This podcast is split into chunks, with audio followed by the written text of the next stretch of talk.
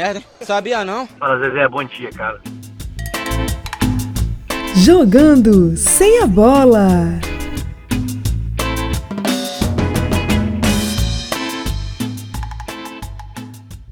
Bom dia, boa tarde e boa noite a vocês que estão ouvindo ou vão ouvir no futuro este programa. Sejam bem-vindos ao podcast Jogando Sem a Bola, que foi feito no intuito de tentar conversar com pessoas importantes do futebol e tal, tentar trazer uma visão diferente que tenha mainstream, né? Porque é um pouco menos engessado, porque o podcast ele é a terra de ninguém, né? A gente pode falar mais abertamente sobre todos os temas pertinentes. É, e hoje eu tenho um meu nome é William Pereira, né? Na última vez eu não me apresentei, eu não falei o meu nome. E hoje estou com outro convidado especial. Ele é árbitro do, do Rio Grande do Sul, ex-árbitro na real, né? Se aposentou em 2014, é isso? 14, isso aí.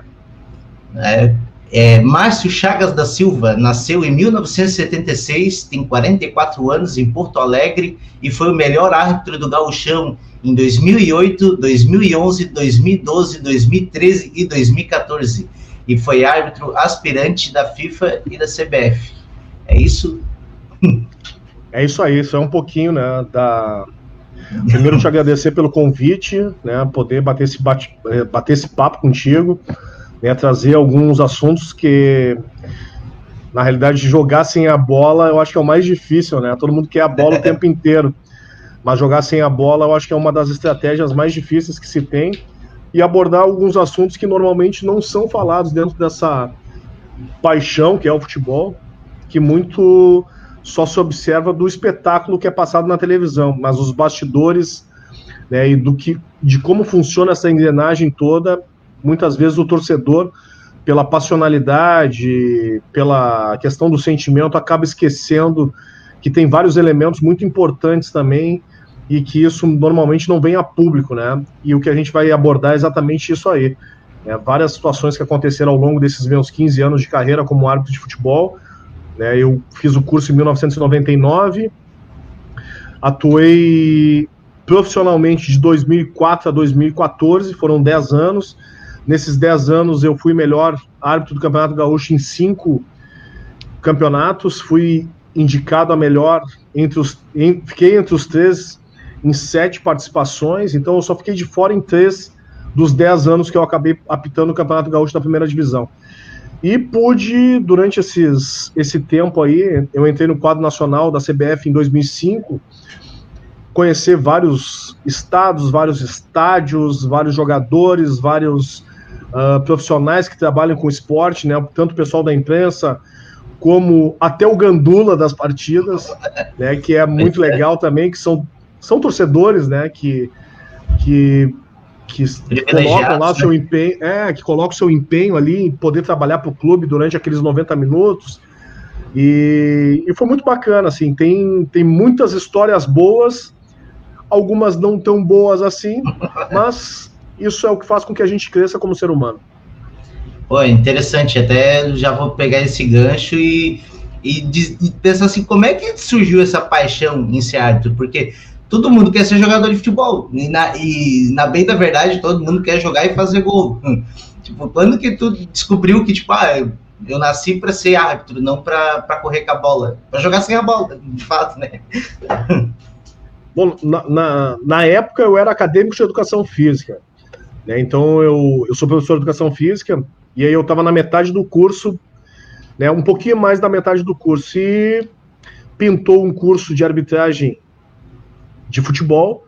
Sempre foi um esporte que eu gostei bastante. Na época, na faculdade, eu jogava e era bolsista por ser atleta de basquete. Eu tenho 1,90m, então eu jogava basquete.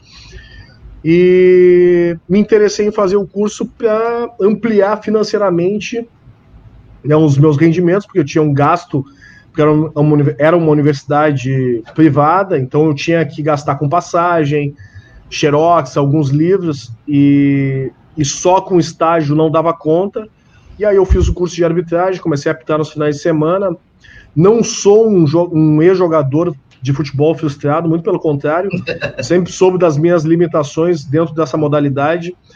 E só que eu sempre gostei, só que como eu não, como eu não era bom tecnicamente para jogar futebol, eu quis me inserir dentro dessa modalidade de alguma maneira e foi através da arbitragem que eu consegui espaço para poder depois desenvolver minha carreira como árbitro durante os 15 anos.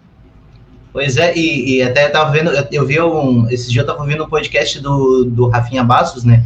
Mais que oito minutos, e ele, ele mencionou, ele falou do teu nome, né? Que vocês são, tipo, amigo de infância, desde cinco anos de idade, né? Jogaram basquete junto por um tempão, né? E isso, a gente foi colega de escola, né? A gente estudou a segunda, terceira, quarta, quinta, até a oitava série no primeiro grau. Na época era primeiro grau, antes de ser ensino fundamental. Uhum. E depois fizemos o segundo grau juntos também e, joga, e acabamos jogando basquete juntos. Né, na Sojipa, que era um clube que era forte antigamente, hoje não é tanto, mas ainda ele é um formador de atletas, e só que não em todas as modalidades. Ela é específico mais para o atletismo, para o judô, eventualmente sai algum atleta do vôlei, do basquete, mas é, um, é forte hoje o clube nas modalidades individual, individuais, né? Não nas coletivas. Sim, é, eu até lembro do. Teve, teve vários atletas que disputaram Olimpíadas que sempre eu via falando que era da Sojipa, né? Acho que se eu não me engano, que teve um que saiu como. Não sei se saiu como candidato a eleito, judoca, esqueci o nome dele agora. Sim, João Derli, João Derli. Né, então. Isso aí. Foi campeão mundial. Era atleta da minha época também, de, e foi também na mesma época de faculdade na Unicinos. Cara, gente boa, um super atleta, né? Pô, o cara para ser campeão mundial, ele é diferenciado. Pra, se eu não me engano, duas Olimpíadas também. Então, somos todos de uma mesma época da Sojipa. Pô, interessante. É, eu, queria, eu queria saber qual, qual foi a primeira partida. Tu tem lembrança da primeira partida da tua estreia? O nervosismo, como é que foi? Do, do, todo esse bastidor, assim, sabe? Profissional ou amadora? Das duas. Primeiro amadora e depois profissional. Bom, amadora foi competições de categorias de base, né? Na época aqui no Sul tinha uma competição bem tradicional que era o guri bom de bola. E aí durante o curso de arbitragem nós éramos que meio que convidados a participar dessa competição, não ganhávamos absolutamente nada, era como se fosse um estágio. E foi bom assim para dar uma experiência, mas eu sentia a necessidade de apitar jogos de adultos, né? Que é Sim. onde a gente pega bagagem mesmo para poder apitar depois. Eu me lembro até hoje da primeira partida amadora, que foi em Três Coroas, que é uma cidade aqui próxima de Porto Alegre, fica uns 80, 90 quilômetros, se eu não me engano. Não sei precisar a quilometragem correta, mas não é muito longe.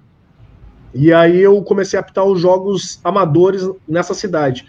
Né? Na época eu apitei o, o, era tinha o segundo e o primeiro quadro, eu apitei o segundo quadro, né, como se fossem os aspirantes, e depois eu fiz uma bandeira no jogo principal, num dia chuvoso, embarrado, e eu tenho a lembrança até hoje que foi em 1999 a minha primeira uh, experiência como árbitro de futebol. 99 eu estava acho que na terceira série, eu acho, do, do, ensino fundamental.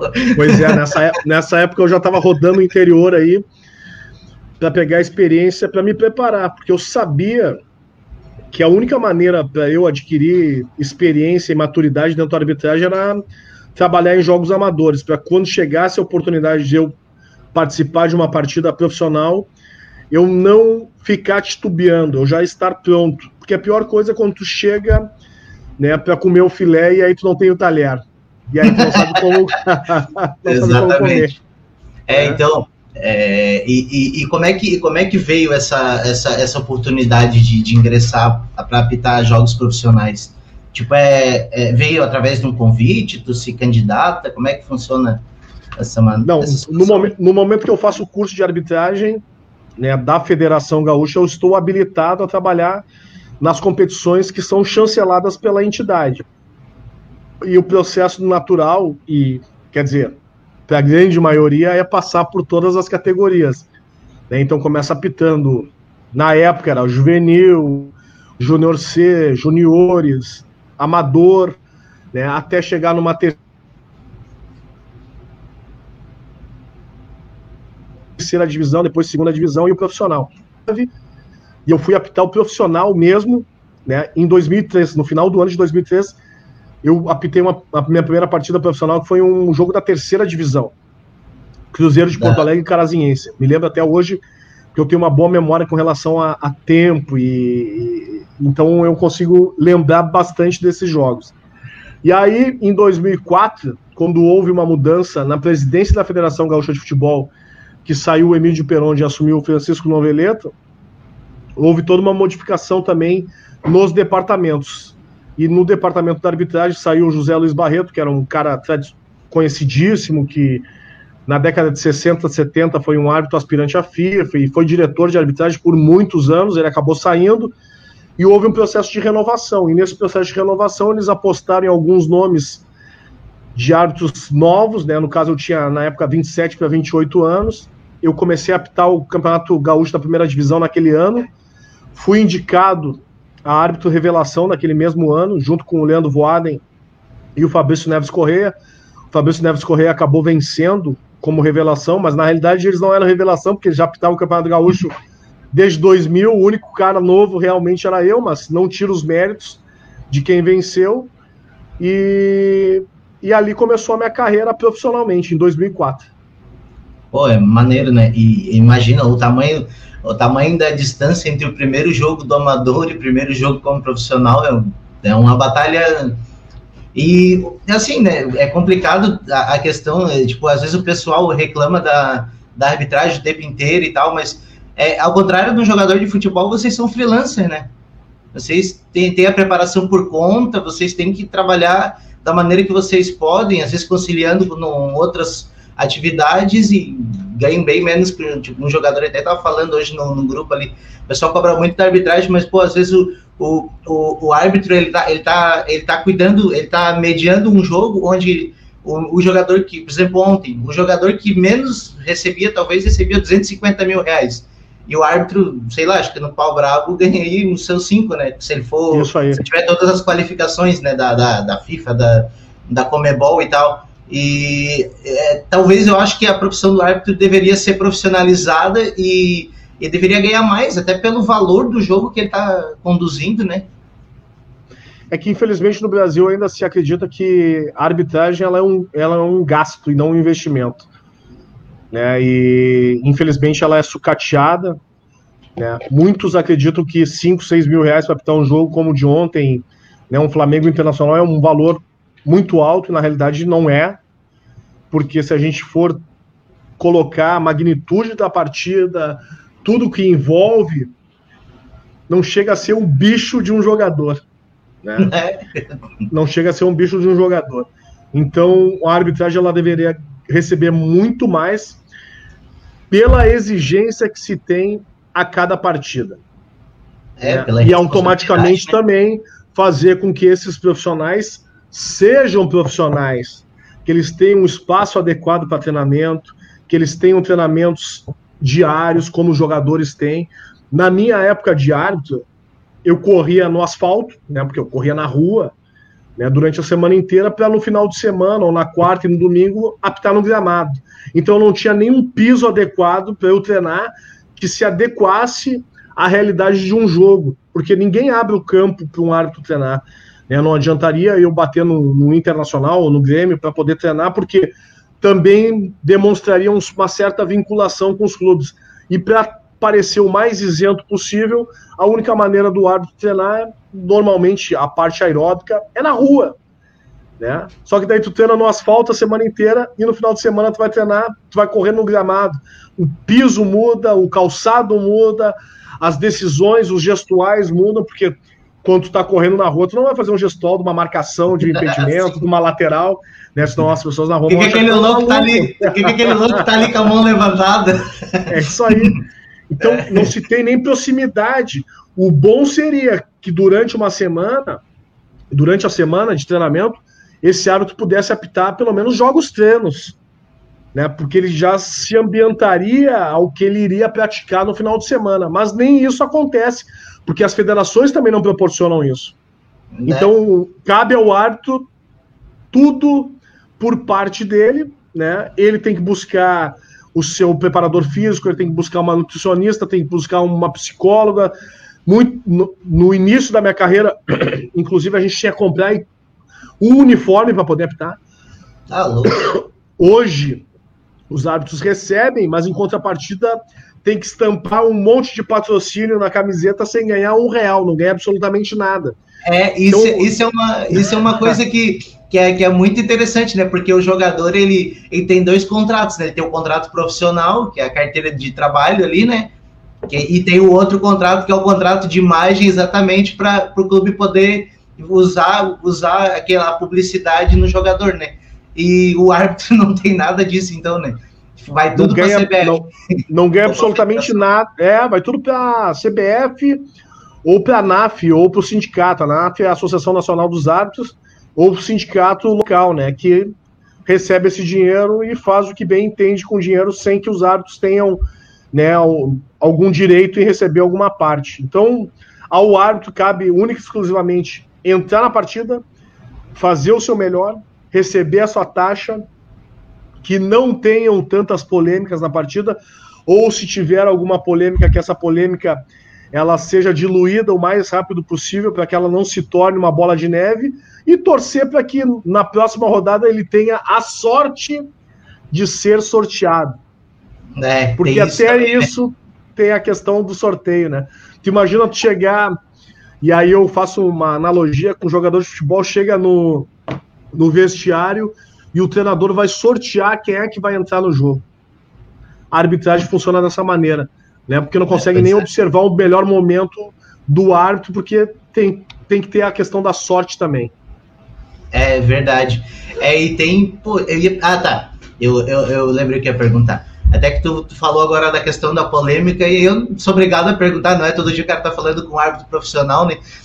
Sobre o jogo de ontem, do, do Inter e do Flamengo, aquele lance do, do, do, do Rodinei, a expulsão do Rodinei, na, na tua opinião, no teu critério, acha que foi uma decisão acertada? Olha, vou ser bem sincero contigo, para mim foi uma demasia o cartão vermelho.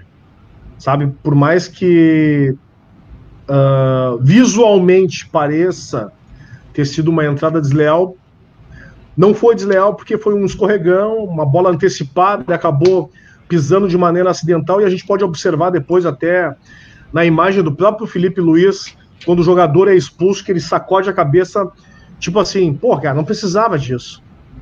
Sabe, porque é. o, próprio joga o próprio jogador entendeu como um lance acidental. Né? E aí se fez vários comparativos, vários memes de vários lances iguais àquele ali, inclusive do mesmo ato. Tomou um critério que, diferente, né? Que no meu entendimento até é uma covardia fazer análise a partir de foto. Ah, sim, é, claro. Em slow motion, um, qualquer uma, coisa uma, é... um, qualquer coisa é um absurdo, né? Sim. Mas a gente viu ali que não era um jogo desleal, era um jogo que estava tranquila, jogado, jogadores se respeitando, não tinha absolutamente nada que pudesse fugir do controle do árbitro, tanto que o árbitro, né, nem apitou, ou apitou a falta sem levar em consideração um cartão amarelo, e aí teve a participação inadequada, indevida do VAR, que interferiu e o árbitro foi induzido e não bancou a sua decisão do que ele tinha visto durante a partida, o que ocasionou toda essa polêmica, né? E essa polêmica vai durar até quinta-feira, que é a última rodada. Inclusive, se o Internacional perder mais uma vez o Campeonato Brasileiro, né, em virtude de algum desse lance da arbitragem, vai colocar em xeque novamente, porque em 2005 teve aquele lance com o Márcio Rezende, agora teve esse lance Nossa. aí com, com o Rafael aquele, Klaus aquele lance de 2005 ali foi assim muito porque ele porque ele expulsou o Tinga né por simulação não foi? Não foi pênalti foi pênalti e podia ter até não expulsado o goleiro Fábio o Fábio Fábio me esqueci tem que ver a regra da época né porque é, porque, era um a, a regra a regra da dupla punição ela mudou e tal não sei como é que era a regra naquela época né? Uhum. isso a gente tem que levar em consideração até para não, tipo, tu vai pegar um lance de dois anos atrás, vai querer colocar no contexto de agora, a regra já mudou, né? A regra, se eu não me engano, muda quase todo ano lá né, na International Sim, Board. Isso. Todo ano os velhinhos se reúnem lá para mudar alguma coisa. Na realidade, não muda muita coisa. Mas muda... um detalhezinho já. um detalhezinho já faz diferença. Mas naquele momento, em 2005, a gente voltando né, 16 anos atrás, 16 anos é. atrás, foi meu primeiro ano na CBF. Uh, foi, um, foi, inclusive foi um ano bem difícil, porque tinha tido aquele rolo do Edilson, né, e todos os erros que aconteciam na arbitragem, os torcedores pegavam no pé da arbitragem, mencionando a questão do Edilson, né, todos, como se todos os árbitros estivessem envolvidos naqueles rolos e nas falcatruas que aconteceram. E infelizmente o Márcio Rezende, naquele jogo, reconheceu o erro, depois ele pediu desculpas, mas acabou atrapalhando né, o, o desfecho da competição que já tinha sido colocado em xeque em virtude das 11 partidas que foram jogadas novamente, sim, e aí sim. o Corinthians teve a oportunidade de, de alcançar o Internacional e depois ultrapassar na reta final e ser campeão. É, isso, isso, é, isso é muito complicado, né? E se tivesse na, e, a, isso é, é uma das coisas que é importante o VAR, né? O VAR ele tem ele bem usado, ele é uma puta de uma ferramenta, né? Porque certamente aquele lance teria sido revisado e teria sido revertido e, e teria mudado um campeonato inteiro, né? É, muita gente é contra o VAR, porque diz, ah, eu acho que vai estragar o futebol. Mas na realidade, o VAR, na maioria das vezes, ele, ele, ele consegue resolver uma injustiça, né? É, ele tem. Olha, eu não vou dizer em termos de porcentagem correta, mas eu acredito que assim, ó, 75%, 80% das decisões através do VAR têm sido acertadas. Mas algumas ainda ficam em dúvidas, né? E aí a gente começa a observar principalmente lances que, no meu entendimento, são interpretativos do árbitro de campo e ele acaba terceirizando a decisão dele, usando de maneira equivocada o VAR, ou o VAR também participando de uma maneira equivocada, até porque a gente, quando recebeu as orientações com relação às quais seriam as, as participações do VAR, era para ser em quatro lances. gol não gol, né? Quando a bola ultrapassa a linha do gol e a bola não toca na rede, e aí não se tem a certeza se a bola ultrapassou ou não pênalti ou não pênalti, quando é um lance na entrada da área, se tocou no pé que está dentro da área, ou se tocou no pé que está fora da área, mas não lances interpretativos. A correção de um cartão amarelo indevido, daqui a pouco dá dois cartões do mesmo jogador, tem que fazer a correção, porque foi de maneira equivocada. E a expulsão quando é num lance onde o árbitro esteja encoberto, né, fora do campo visual que não foi o que aconteceu ontem. Ontem o árbitro estava completamente dentro da jogada e o VAR não deveria ter se intrometido, porque o árbitro tinha a visão claríssima da jogada e acabou chamando para fazer a checagem. O árbitro, de maneira equivocada, também foi induzido e aceitou a informação, não bancou a sua própria decisão do, do campo de jogo e aí estragou a partida.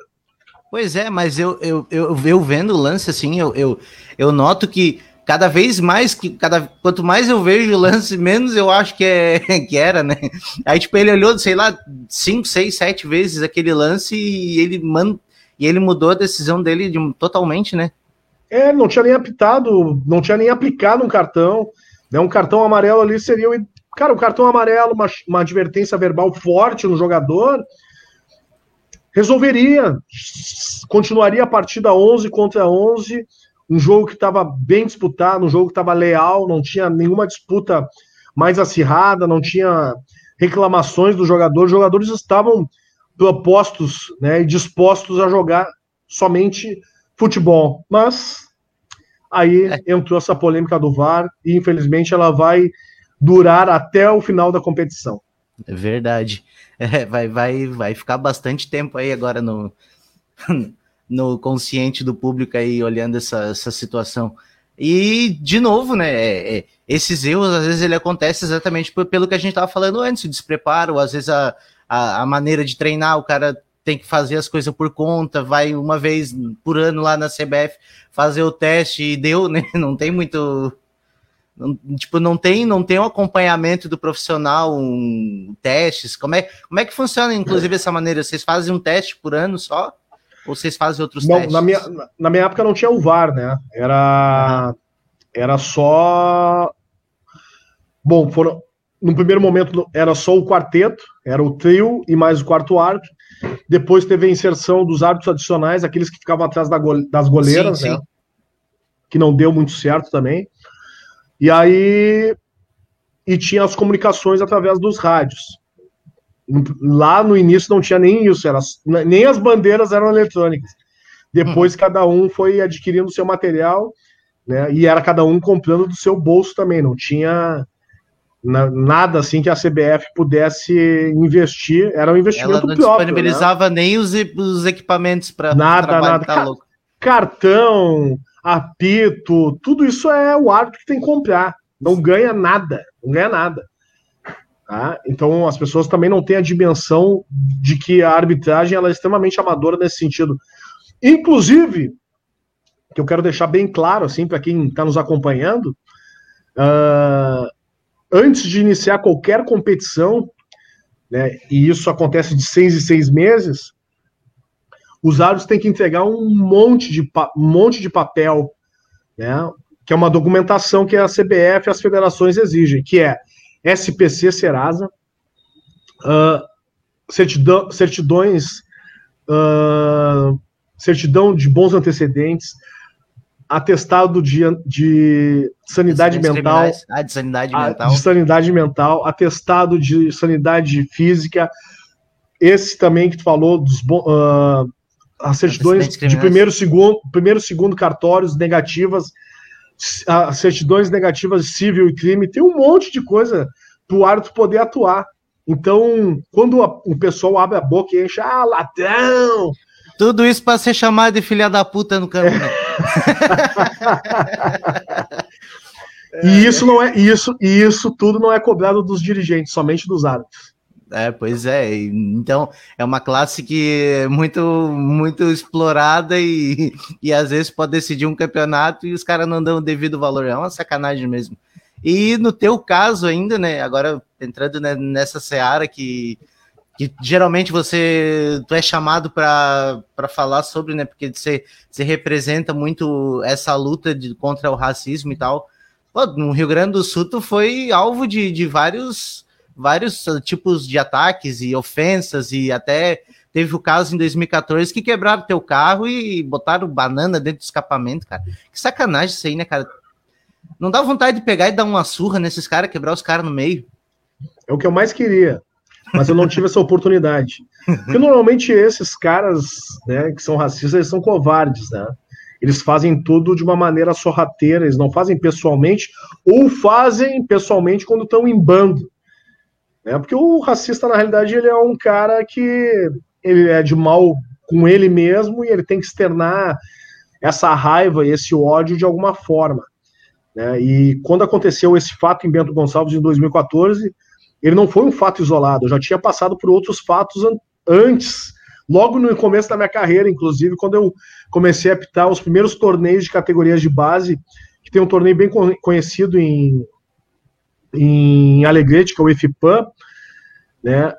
Lá em 2001 eu já tinha passado por uma situação dessas. Da, fui apitar semifinal entre Defensor e Boca, e os dois times já estavam em campo. Quando eu entrei no campo para para fazer a, a, verificação e o sorteio, né? Para começar a partida. A equipe do Boca saiu do campo. Eu imaginei que eles tivessem saído para fazer aquela oração tradicional. Mas não, os caras demoraram 5, 10, 15, 20 minutos e não voltavam para o campo. E aí houve todo o movimento na arquibancada do dirigente com o coordenador da competição, com o coordenador da arbitragem. E aí no final da partida eu descobri que eles queriam que eu não apitasse a partida porque a equipe do Boca Juniors não confiava no negro apitando uma partida decisiva. Só que eu estou no Brasil, no meu país, e os caras mesmo assim tentaram impor né, a, a, a, o desejo deles de me tirar da partida. E aí. Um desejo 2000... totalmente errado, porque se tu tá lá, tu é capacitado e não tem, não tem nem que Cara, tá louco. Isso aí é, é, é exatamente. É, quando o cara fala, às vezes, do, do, do, local de fala, é exatamente disso, cara. Eu não, eu não tenho como conceber que o cara vai, vai ter, vai, vai fazer isso. Só quem sente na pele mesmo para que, que pode falar disso. É, é, é triste, né? É, tá louco. E aí depois aconteceu Outros casos, um foi em 2005, em Caxias do Sul, né, na região da Serra, que é um dos lugares que é onde eu sofri maior quantidade de ataques racistas, né, e é bem pesado ali, e eles não escondem, que inclusive é perto de, de Bento Gonçalves. Em 2005 em Caxias, em 2006 em Porto Alegre com um jogador, e aí de 2006 a 2014 eu já adotava algumas questões até para me preservar de xingamentos, de não aquecer no gramado em determinados estádios do interior do Rio Grande do Sul, porque os xingamentos eram bem comuns e por mais que eu relatasse em súmula, nunca acontecia nada, porque a federação também compactuava e era conivente com esse tipo de manifestação dos torcedores. E aí, em 2000 e, no dia 5 de março de 2014, aconteceu esse fato em Bento Gonçalves, que veio a público, né, porque além de todos os xingamentos que aconteceram antes de começar a partida, no final do primeiro tempo, antes de começar o segundo tempo e no final do jogo, né? E em todos os momentos eu estava com a Brigada Militar, que é a Polícia Militar, e não fizeram nada. No final do jogo ainda me deparei com o meu carro com as portas amassadas, a pontapés, cascas de banana sobre o capô e, casca, ah, e bananas dentro do cano de escapamento. Então, para mim, ali foi a gota d'água, porque se eu não me manifestasse, e ficasse quieto com toda não, aquela situação. Tem o dever, tem o dever de se manifestar, até porque para tentar ver se as próximas gerações sofram menos isso, para alertar, para avisar o pessoal que né, isso aí acontece e parece que fica meio que no submundo, fica meio que escondido. É, o Brasil ele tem, ele tem a fama de ser o país de todos os credos, todas as cores e o caramba, mas na real, na minha opinião, pelo, pelo que eu vejo, principalmente porque eu moro em Santa Catarina e é muito parecido com o Rio Grande do Sul, é um país que, na maioria, é um, é um pessoal reacionário, retrógrado e racista. Total, total. Na realidade, o, o, o, Brasil, né, desde a sua descoberta, é um país que já não começou todo errado, né? Então, eu é, separei só... um texto aqui, ó. eu, eu, separei um texto que é, é, em dezembro de 1980, o ministro da Fazenda Rui Barbosa assinou um despacho ordenando a destruição de documentos referentes à escravidão. O despacho dizia que a República era obrigada a destruir esses vestígios por honra da pátria em homenagem aos deveres de fraternidade e solidariedade para com a grande massa de cidadãos que a abolição do elemento serviu entrar na comunhão brasileira. Isso aí, isso aí explica muito porque que hoje em dia existe muito negacionista da escravidão, de, da, sobre o racismo estrutural. É, é, é por causa dessas medidas que foram tomadas 100 anos atrás. É, tipo assim, esconder, é, esconder a sujeira para baixo do, a chaga do social, tapete. É. é. tipo assim, não aconteceu nada. É, pô, já, já, essa história já passou, nem foi tanto é. assim. É, ah, e a mesma pô, coisa agora com a ditadura. Tipo, a gente, não, não, a gente não teve o julgamento devido da, dos crimes da ditadura. Aí, tipo, sei lá quantos anos depois, 20 anos depois, teve a comissão da verdade, mas daí já prescreveu tudo, os caras foram lá só dar o depoimento. E ainda, tipo, teve, teve gente que foi dar o depoimento do, do que aconteceu nos porões da ditadura e até morreu de maneira bem. bem suspeita, né?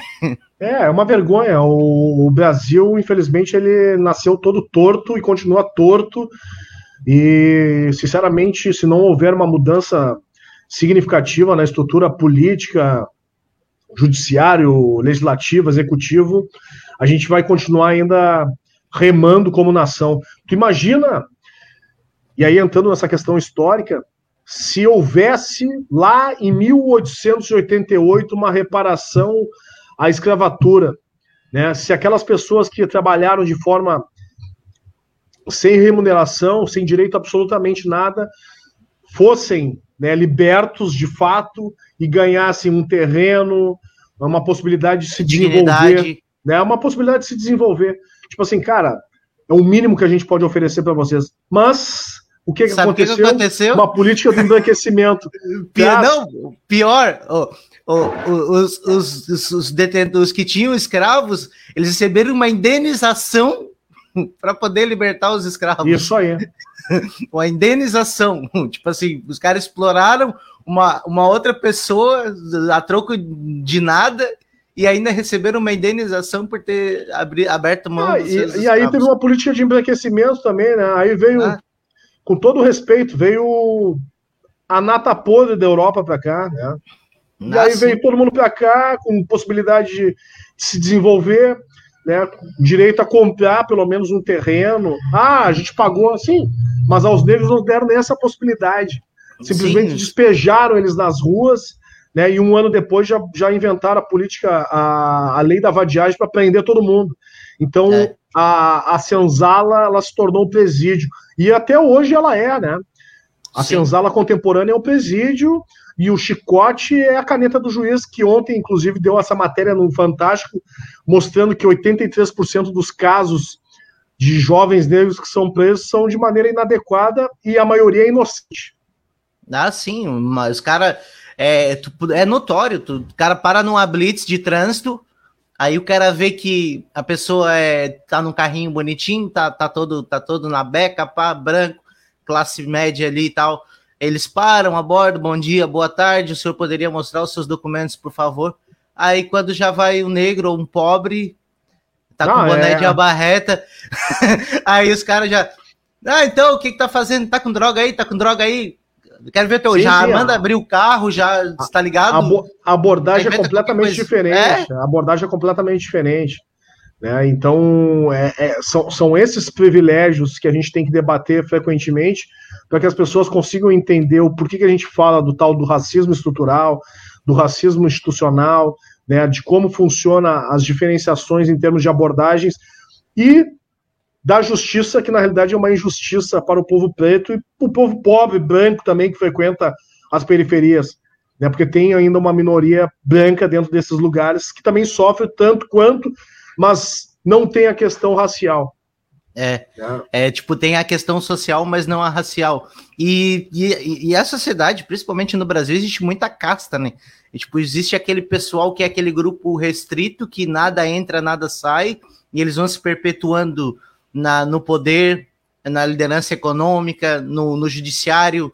Por exemplo, cartório. Cartório é uma. É, são, são herdados, né? Vão passando de ano em ano, não muda, e sempre, e é sempre aquela estrutura social, ela se mantém ao longo dos anos, tipo, tem famílias, gerações que tem um, que mantém um negócio, tem empresas centenárias que mantêm aquele monopólio, aquela e não deixam as outras pessoas crescerem. Aí um ou outro cresce, aí os caras vão dizer, viu? Ah, a oportunidade é a mesma para todo mundo. Olha ali aquele, aquele ali. Aí, então, eu tava falando isso, eu discuti no Facebook com um jornalista aqui de Santa Catarina, que já trabalhou no Rio Grande do Sul também, depois eu vou falar em off o nome dele. Ele, daí eu perguntei para ele: o senhor foi professor da faculdade por muitos anos, né? Uns 25 anos. Eu quero saber quantos jornalistas negros o senhor formou. E quantos jornalistas negros, desses que formaram, entraram no, no, no grupo da, da mídia, principalmente da grande mídia, dos sistemas de televisão, de rádio, de, de jornais grandes. E aí até hoje eu estou esperando a resposta. E não vai te dar, e não vai te dar, ele, ou daqui a pouco ele vai te dar e vai dizer que essas pessoas não eram tão bem preparadas assim para ocupar espaços né, midiáticos assim, onde eles pudessem ter uma aparição maior, porque o sistema ele é extremamente cruel, né? É. Ele não e eventualmente se pinça um negro ou outro para dizer que aquela empresa não é racista, mas sem nenhum propósito e um plano de carreira para fazer com que aquela pessoa realmente, realmente possa se desenvolver daquele espaço. Então. Cara, ele, o negócio da minha web voltou. É, ele é um, um sistema que ele é o famoso, né, para inglês ver. Né? É, vou botar, a, vou botar a, um aqui. A, a, abolição da escravatura foi, foi aonde surgiu a expressão para inglês ver, que eles fingiram que aboliram, mas continuou só para inglês ver, porque eles estavam. Foi o último país a abolir, né? Sim, estavam tomando uma pressão total, né, para fazer a abolição da escravatura. e tal, é. E aí eles deram esse migué aí para inglês ver. Foi aí que surgiu a, a, a, expressão. É complicado mesmo, tá louco. E até queria falar um pouco, não sei se tu, se tu tem algum problema para falar, da tua, da tua carreira na, na, televisão, né? Trabalhou, se não me engano, cinco anos na RBS e o motivo da saída. Bom, eu trabalhei durante seis anos na RBS de 2014 a 2020 e te digo que foi um com os meus colegas foi uma, recep uma receptividade muito boa. Tá? Mas em, em relação a chefias, não muito. Ah. Né? Então, no dia que eu fui e assumi como comentarista de arbitragem, no dia 5 de maio de 2014, eu fui apresentado no Jornal do Almoço, no, RB, no, no Globo Esporte, no RBS Notícias, na Rádio Gaúcha, no programa que tem o Sala de Redação. Passei por todos os ambientes né, esportivos e jornalísticos que tinham. Uhum. E aí, quando encerrou o dia, eu cheguei pro, che pro chefe que tinha me contratado e falei para ele: olha só, uh, eu tô vindo para cá, agradeço muito a oportunidade, mas eu não vou deixar de ser negro por eu estar vindo para cá. Não, capaz, pode continuar fazendo as lutas, a gente te apoia, não sei o que mais. Beleza. Hum. Quando começou um ano, um ano seguinte, a gente fazer as transmissões do gauchão, começaram os problemas. Por quê? Quando eu ia nesses estádios no interior, na Serra, né, a minha primeira transmissão no Jacone, dois torcedores tentaram invadir a cabine para bater em mim. Tá. E aí me chamaram de tudo. É, nego safado, só tá aí por causa daquelas bananas que tu inventou, tu é mentiroso, tu é um pilantra, tinha que estar tá na favela, tinha que estar tá traficando e não sei o que mais. E durante todo esse, esse essas ofensas, que foi no intervalo da partida, eu só ouvia do ponto seguinte: não responde. Não responde. Isso aí, ó, isso aí já mostra o racismo estrutural. E aí eu dizia pro cara assim: então tu me dá as imagens, porque eu vou processar esses caras. Não podemos. Disse, por quê? Porque senão nós vamos entrar em divergência com os patrocinadores. Tu vê, né? E aí isso foi um ano, dois anos, três anos, até que chegou o um momento que eu, em 2019, resolvi denunciar mais forte o que vinha acontecendo. Fiz uma matéria com o UOL, né, que é uma matéria que tem até hoje. Se clicar lá, o nome do título é, da matéria é, lida, é, Matar Negro Não é Crime. É, e essa matéria teve uma. É, Eles isso falam, aí. Falam, falam, falam, falam é. ainda até hoje. E aquilo ali deu uma repercussão tremenda. Né? Essa matéria saiu no dia 30 de abril de 2019. Quando essa matéria saiu por volta das 7 horas da manhã, 7 e meia, eu comecei a receber muita mensagem. Ah, pá, coragem, pá, parabéns, pá, isso, aquilo, não sei o que mais. E eu não estava sabendo que a matéria ia sair naquele dia. Uhum. Porque eu já tinha feito esse, eu tinha feito durante quase um mês a matéria com eles. Eles foram a Bento Gonçalves, buscar o relato dos dirigentes, que inclusive se negaram a falar sobre o assunto e disseram: bom, a gente não concorda com a justiça, mas vamos pagar para encerrar esse assunto. E foram até a Federação Gaúcha de Futebol, ouviu o Francisco Noveleto, que hoje é um dos vice-presidentes da CBF, Sim. que também se manifestou favorável aos clubes. Hum. Favorável aos clubes, dizendo que com o árbitro ele não tinha que que preservar de jeito algum, que os clubes é que votavam na permanência dele como presidente. E aí tu teve uma, daí tu tem uma ideia do que do buraco, do buraco não, do barulho que deu aquilo tudo. Uhum. Né? No final daquela manhã, esse o meu ex-chefe me ligou. Eu fui até a empresa, levei a minha carteira de trabalho, inclusive, botei em cima da mesa. Sem pedir, já levou. Já Sem pedir, já levou. Já sabia o que esperava. E aí a gente entrou num, num bate-papo. Ele me questionou por que, que essa matéria não havia saído em algum veículo da RBS ou do Globo Esporte, eu disse, cara, porque vocês nunca se interessaram em falar sobre isso. Já tava. Sim, tu, tá, tu, passou, tu passou quatro anos falando pro cara no isso ponto que, que os caras estavam te aloprando, estavam te xingando, te ofendendo, te agredindo. E nada. Né? E os caras daí ainda reclamam porque. Reclamam não... porque.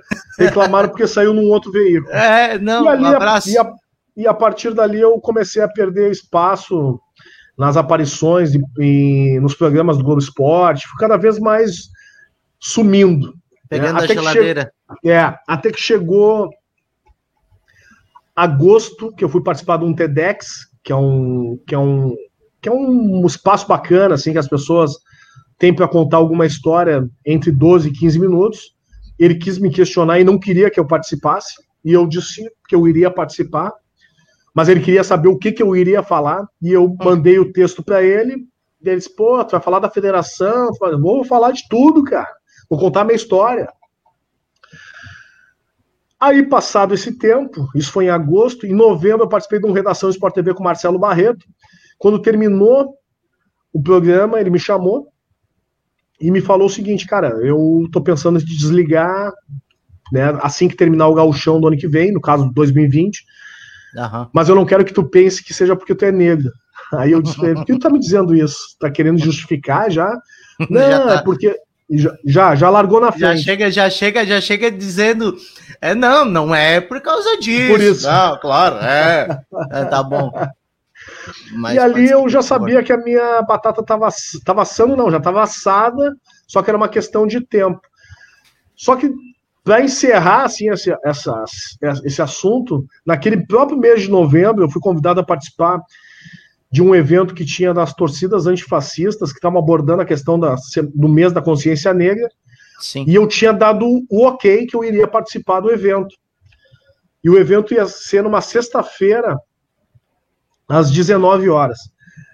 Sexta-feira, 18 horas, ele me ligou e me perguntou assim: Tu vai participar do evento da torcida antifascista? Eu disse: Vou. Daí ele disse assim: Bom, então tu tem a escolha, tu participa lá e na segunda-feira tu passa no RH e tu tá demitido. Eu disse, cara, eu dei ok pros caras. Bom, tu que sabe.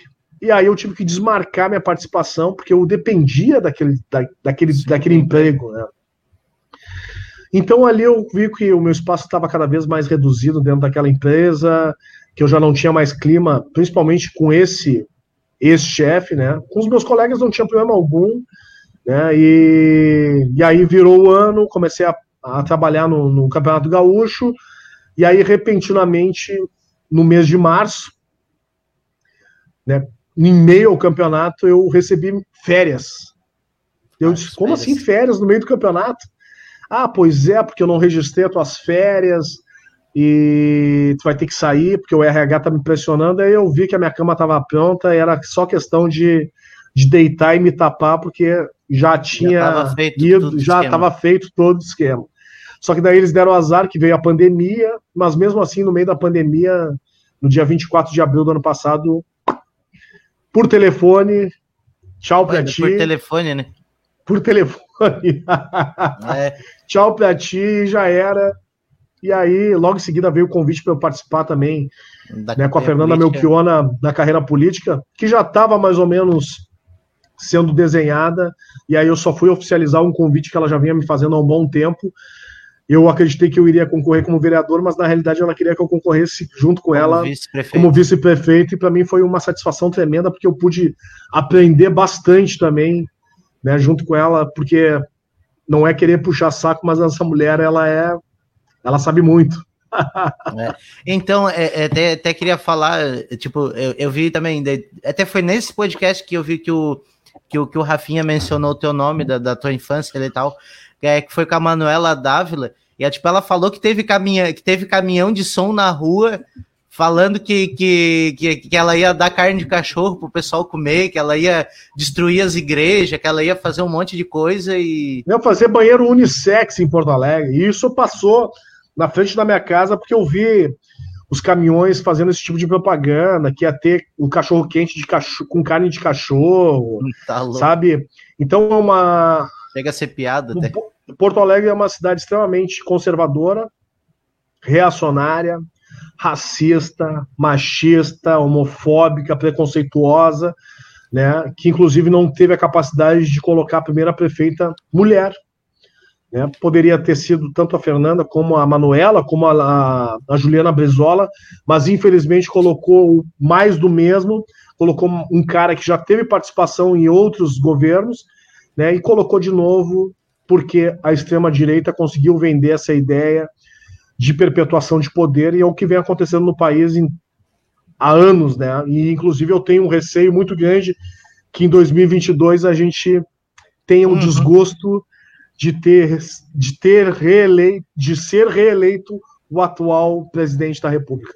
É... Quer dizer, não sei se eu, eu posso que... dizer que é presidente da República, um paraquedista que caiu ali. Sim, ele, é, ele realmente, ele é um ele é um inquilino bem bem indigesto que tá ali. Até domingo agora ele falou, deu mais uma, uma pitadinha contra a democracia, aquela, aquela coisa que ele sempre fala que é, infelizmente, o real regime que tá aí, eu vou cumprir. aí, é, e também queria uma pinceladinha, né, até porque é do mesmo partido que o seu, é a prisão do, do nosso amigo aquele, né, o Daniel Silveira. Ah, a justiça é foi feita, né? Pela primeira vez. E, e olha que ainda teve 130 votos favoráveis para não prisão dele. É. O que demonstra que a gente ainda tem várias pessoas que se identificam com aquele perfil. É. Né? Então, demorou, né? Ele já tinha feito aquele papelão quando ele quebrou a placa da Marielle. Exatamente. Depois ele atacou o STF. E. Várias vezes, né? Várias vezes.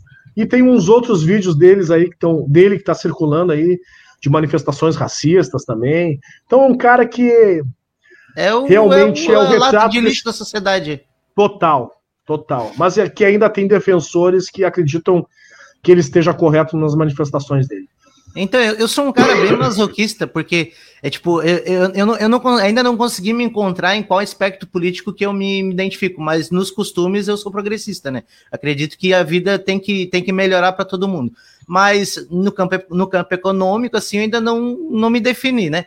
Mas, então, cara, eu tô, eu tô em grupo, eu tô em grupo de petista, eu tô em grupo de PMDBista, grupo de PSDBista, e eu tô agora nos grupos da Aliança pelo Brasil. eu tô lá acompanhando, aí eu fico vendo as atrocidades, é, a maneira como eles colocam a, as notícias, e, e daí eu tô tentando entrar nesse mundo para tentar entender o que que passa na cabeça dessas pessoas. Porque elas, tipo assim, é um, é um pensamento do retrógrado, não chega nem a ser retrógrado, é tipo, é, é masoquista, sabe? Porque muita gente tá tentando contra a própria existência e não sabe. É, é isso que eu acho, sim, sei lá, é louco, né? É, é a garantia da perpetuação do poder, né? Quem já teve ou, ou não quer sair da, dessa, dessa como é que ele falou, né? Vai acabar a mamata. A mamata não vai acabar nunca no Brasil. Acabou a mamata nada, rapaz. Tá tudo não, aí. não vai acabar nunca no Brasil. Vão, sempre, vão estar sempre os mesmos, né, ocupando os espaços de poder. A esquerda, quando teve a oportunidade, também foi lá e foi fazer a mesma coisa que a direita. Fez um né? governo neoliberal. Ah. É, é que, é que na então, real, assim, para a esquerda entrar no, no governo, ela tem que se jogar para o centro e porque não, não, não, não, não consegue entrar no governo sendo esquerda. E fazer um não, governo não tem, é difícil, difícil. Difícil porque essa estrutura ela está engessada. Ela não quer mudança. É. Não. Né? Não quer mudança. Né? E se perpetuam os mesmos. É o, os que estão no comando hoje são os, os bisnetos dos senhores escravagistas. É. é isso que é o Brasil. É, eu vejo comentarista, tipo, outro, outro exemplo da, do meu masoquismo é que eu ouço muito aquela emissora de rádio que é bem famosa de São Paulo, que agora tá no YouTube também. Não sei se tu sabe qual é, que tem um. Que tem um. Tipo, eles fizeram meio que o, o show da, da reacionaria lá dentro. Aí, tipo, eu ouço, aí tem, tem neto de, de ditador, da, de, de presidente da ditadura, o Figueiredo, que tá lá dando espetáculo, mora lá nos Estados Unidos e vem falar sobre as coisas do Brasil, como se conhecesse a sociedade brasileira. Não, ele só fala pros dele. É, e... vai ficar fácil, né? E a maioria dessa galera também foram os que uh, jogaram a gasolina em 2018 e foram tudo morar na Europa, né? É, aí é fácil, né? Aí estão lá assistindo de camarote o circo pegar fogo aqui. Tipo, e, ah, pois é, tive que sair do país porque estava difícil. Sim, mas agora vocês botaram o governo que vocês queriam. Por que vocês não estão morando aqui? É. é foram se isolar. É, e eu foram, tipo, eu, até, até nessa emissora, eles comentaram muito a, a, a, invasão do Capitólio, né? E daí eles, a, a legenda, como tá correndo aqui no, no Siga Jeito no Instagram e tal, tava assim, povo invade o Capitólio, como se tipo, fosse uma manifestação popular totalmente legítima, sabe? É, até, até nessas coisas eles vão distorcendo a realidade e a maioria das pessoas que geralmente a gente se identifica com com, com, com tipo de voz e a gente meio que é, acredita em tudo que aquela pessoa fala e tem, tem, tem jornalistas famosos, escritores famosos que estão endossando esse tipo de discurso e dá alguma credibilidade. E o pessoal engole, né? Engole. Infelizmente, a gente tem uma má educação política que faz com que pseudos, né? Uh, pseudos intelectuais, pseudos políticos, né? Os caras simplesmente têm uma voz ativa muito forte e conseguem né, fazer com que as pessoas acreditem que aquilo ali seja uma verdade, assim como aconteceu isso que a gente estava conversando antes, né, desses caminhões aí da extrema direita que estavam dando, circulando na cidade de Porto Alegre, dizendo que se a Manuela ganhasse ia ter banheiro unissex, que a que ia ter uh, ia ser vendido cachorro quente com carne de cachorro, é, pois é. Né, que ia transformar Porto Alegre numa, numa Venezuela, né? Então esses caras ainda conseguem enganar muita gente. Né? Eu, tô e... vendo, eu tô vendo o Brasil virando Venezuela agora, tem mais ou menos 7 mil militares no governo, tem um presidente que era fã do Chaves e a gente é, votou, o pessoal votou e elegeu exatamente para lutar contra essa ideia e tá aí, né? Gasolina cinco reais. Não, cinco nada. Aqui, aqui em Porto Alegre tá quase seis, e o dólar tá batendo quase seis hoje também. É. E ano passado o Paulo Guedes falou que se a gente fizesse muita besteira, o dólar ia ficar alto, ia passar de cinco reais. Bom que ele já confessou a inépcia dele. É. É... eu sei que eu sei que o papo era sobre futebol, mas também a gente fala sobre de tudo. Mas, mas falar sobre tudo. Mas, mas foi até bom tu comentar sobre isso. Futebol e política se misturam o tempo inteiro. Não tem como Sim. ficar alienado. Só quem alimenta esse discurso de que futebol e política não se misturam são os dirigentes de futebol que não querem que os atletas sejam politizados. É. Porque se um atleta for politizado, é mais difícil manipular dele, ele. E a, e a voz dele ecoar, né, vai ser muito mais difícil de manipular. Então, se tem um combo dentro do futebol e um código de silêncio de que os, os jogadores eles tenham somente que jogar, se preocupar em jogar, não te preocupa com política, não te preocupa com questões sociais, te preocupa, te preocupa somente com a bola. Né? E aí faz com que esse jogador fique alienado, muitas vezes tem uma carreira de 10, 12, até 15 anos, né? e quando encerra a sua carreira, 3, 4 anos depois, os caras estão a nada, porque não tiveram nenhuma educação econômica para continuar a sua vida. Então, é futebol e política andam paralelamente. Se, né? se, não andasse, se não andassem paralelamente, não, a gente não iria ter a quantidade de movimentos políticos que se tem normalmente para Dentro ocupar as presidências, né? os conselhos, as direções. Então, e sem falar mais uma, um outro aspecto, né? São muitos ex-jogadores, muitos é, ex-presidentes de clube que se candidatam a executivo de cidades, a legislativo, e às vezes só se candidatam porque são famosos e não tem nenhuma opinião política. É raro o político que, é, que era jogador de futebol e quando ele vai fazer o trabalho dele na, no poder executivo, na, em qualquer cargo público, com a contento. Geralmente são só uns peão, né? Só os peão, é só para chamar voto mesmo. Então, é. um dia que a gente conseguir mudar essa estrutura do futebol, e eu tenho um, um termo que eu gosto de dizer bastante quando eu participo de alguma live, para mim o futebol nada mais é do que uma, uma do que uma do que uma, um, a representação contemporânea da escravatura. Para mim, o futebol é, é exatamente isso. É, é, a única, é, a única, é a única profissão que ainda se fala em compra e venda de pessoas. Né? Lei do passe livre, como se fosse a lei do ventre livre. Então, tem uma analogia muito vinculada ao período da escravatura, onde os corpos negros né, e pobres, brancos, são as moedas de troca para os clubes, sem que se tenha nenhum projeto de escolarização para que esses atletas consigam se desenvolver intelectualmente nas suas passagens pelos clubes. Simplesmente tu está, eles estão ali, né, por um, por um único propósito que é levantar uma taça e nada mais. É isso aí. Acho que com isso eu agradeço muito a tua. Temos bem pouquinho tempo para fechar uma hora. Eu agradeço muito a tua, a tua paciência a bater esse papo comigo. Foi muito, foi muito engrandecedor. Eu tô, tô muito feliz por, por isso. Só, só, só agradeço mesmo. Não tem nem palavra pela gentileza e pela humildade de, de me falar com um canal que recém começou, sabe? Valeu, muito obrigado mesmo. Te agradeço o convite, fico à disposição e espero que as pessoas façam uma reflexão né, com relação ao futebol, de que ele pode ter uma, pode ser uma ferramenta muito importante na transformação social, não só esportiva, mas social também. Valeu, pessoal. Obrigado. Tchau, tchau. Até a próxima e falou. Cara, deu uma hora certo.